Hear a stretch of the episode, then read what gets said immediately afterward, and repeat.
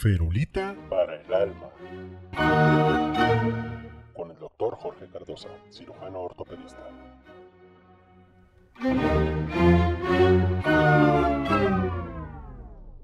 Este es un programa dirigido a los curiosos, sean médicos o no, que pretende humanizar y desmitificar nuestra praxis cotidiana.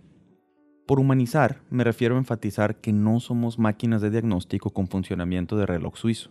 Por desmitificar me refiero a combatir las preconcepciones nocivas, tanto propias como ajenas, que otorgan a nuestro ejercicio un aire esotérico a cambio de orientarnos cada vez un poquito más hacia la medicina basada en evidencia. Dicho de otro modo, médicos y pacientes por igual debemos comprender que la bata solo sirve para ser identificado y no estropear la ropa. De ninguna manera confiere al portador de características únicas o inusuales que lo eleven por encima de sus semejantes.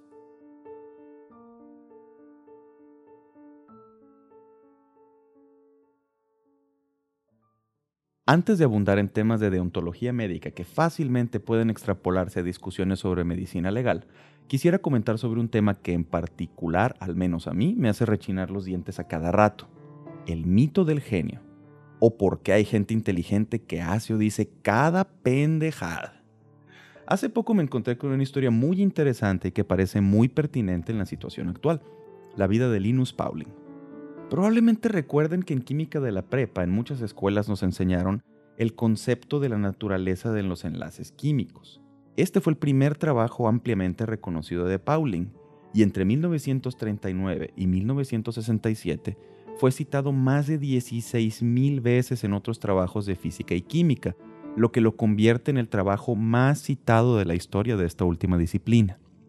Pauling describió las diferentes formas en las que los átomos pueden unirse basándose en el trabajo de Niels Bohr y su descripción de los niveles cuánticos.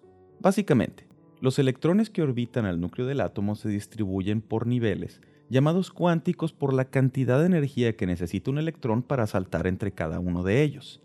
La dirección y sentido en la que se mueven están predeterminados por cada nivel. Esto significa que, en cada nivel, cuando los electrones de un átomo entran en contacto con los de otro, pueden inclinarse lo que hace que las moléculas tengan formas tridimensionales y explica por qué interactúan con otras de tal o cual manera. Pues sí, era un verdadero genio. Se llevó el Premio Nobel de Química en 1954 por describir esta configuración tridimensional de los átomos. Esto lo llevó en cierta forma a poder caracterizar la forma tridimensional del ADN, que le valió el Premio Nobel de Medicina y Fisiología a Watson y Crick por mencionar una de millones de aplicaciones biológicas y médicas del concepto. Y no contento con esto, también fue galardonado con el Nobel de la Paz en 1963 por su activismo contra las pruebas nucleares en tierra firme, igual que Barack Obama, si bien las acciones de este último para desmilitarizar Medio Oriente ya han sido menos que estelares. Es innegable que el profesor Pauling revolucionó la ciencia de su tiempo y tenemos una deuda insaldable con él. Pero llega el momento en que la puerca tuerce el rabo y lo tuerce bien, bien, bien cabrón. Era químico y activista, sí, pero se atribuía también la investidura de cristalógrafo, metalúrgico e investigador médico, todo esto sin contar con las credenciales siquiera honoris causa para hacer tales aseveraciones. Sus hallazgos sobre la configuración tridimensional de las moléculas lo llevaron a tratar de imponer una pseudociencia llamada medicina ortomolecular, una disciplina, entre comillas enormes, que sostuvo firmemente hasta su muerte en 1994 y con la que clamaba ser capaz de curar el cáncer, la diabetes e incluso el SIDA a base de vitaminas. Especialmente estaba obsesionado con la niacina y la vitamina C, alegando que su carga magnética podía obligar a otras moléculas a cambiar de forma y por ende de función. Ni uno solo de los resultados que reportó el profesor Pauling en sus presuntas investigaciones sobre medicina fueron reproducibles. Incluso la Asociación Americana de Pediatría declaró públicamente que sus aseveraciones sobre el tratamiento del cáncer infantil no solo eran incorrectas, sino una aberración monstruosa, paréntesis, cita textual, para el área de la salud desde mediados de los 70. Entonces es así como un gran hombre extraordinario bajo la métrica de su profesión se convirtió en una broma y un peligro cuando se salió de su área. A él y a su séquito de fieles le debemos el resurgimiento y prevalencia de los productos milagro y toda suerte de variantes absurdas sobre el tratamiento de miles de padecimientos basándose en la nutrición. Porque a pesar de que la OMS desestimó todas sus publicaciones médicas, de que muchos de sus colaboradores médicos cayeron en la deshonra o fueron desconocidos por sus respectivos colegios, de que sus últimos libros, entre ellos Cómo vivir más y sentirse mejor, fueran publicados por Avon en 1987, aún hay informacionales de merolicos promocionando estas patrañas. El concepto de genio es peligroso. Creo que el mismo Kasparov alguna vez dijo en una entrevista que la inteligencia del ajedrecista solo cuenta sobre el tablero. Si bien es perfectamente válido que todos desarrollemos opiniones sobre todo lo que filtramos por nuestra mente, el sobresalir en un área no garantiza sobresalir en todas. Por eso todas las profesiones hacen colegios y federaciones. El avance científico nunca, nunca jamás sucede gracias a un solo individuo, es un esfuerzo de equipo. La primera bandera roja que debemos notar en un encabezado sensacionalista es científico descubre que porque toda ciencia es un consenso y toda hipótesis debe ser probada y comprobada, reproducida y alterada miles de veces antes de ser tomada como ley.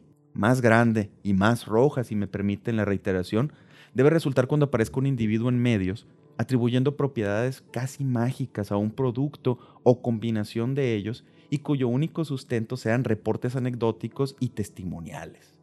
No solo porque la conclusión más obvia y cínica es que cualquiera puede decir lo que queramos por la suma o el estímulo adecuado, sino porque debemos de comprender que todas las ramas de la ciencia comparten un principio, con mayúsculas, son reproducibles bajo experimentación, no se basan en intuición o en intención.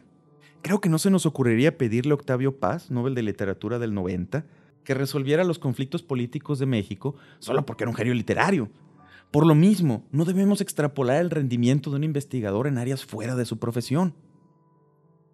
Así llegamos al fin del primer desvarío de Ferulita para el alma. Espero que les haya resultado interesante y útil para poder encontrarnos semanalmente con algunos otros colegas con puntos de vista dignos de ser tratados.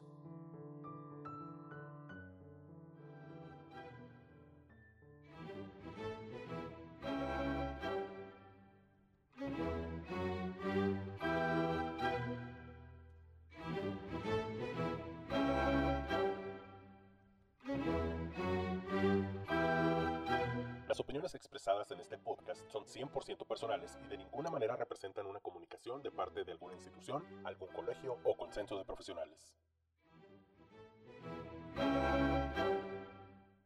El doctor Jorge Cardosa Encinas es médico cirujano graduado de la Universidad Autónoma de Baja California, cirujano ortopedista graduado de la Universidad Autónoma de San Luis Potosí, con entrenamiento en cirugía de reconstrucción articular por el Instituto Nacional de Rehabilitación y entrenamiento en cirugía de columna por el Centro Hospitalario DAX Costa de Plata en Francia. También tiene maestría en administración hospitalaria y experiencia vivencial extensa en el área. Ferulita para el Alma es producido en Hermosillo, México, editado por Axel Valdés.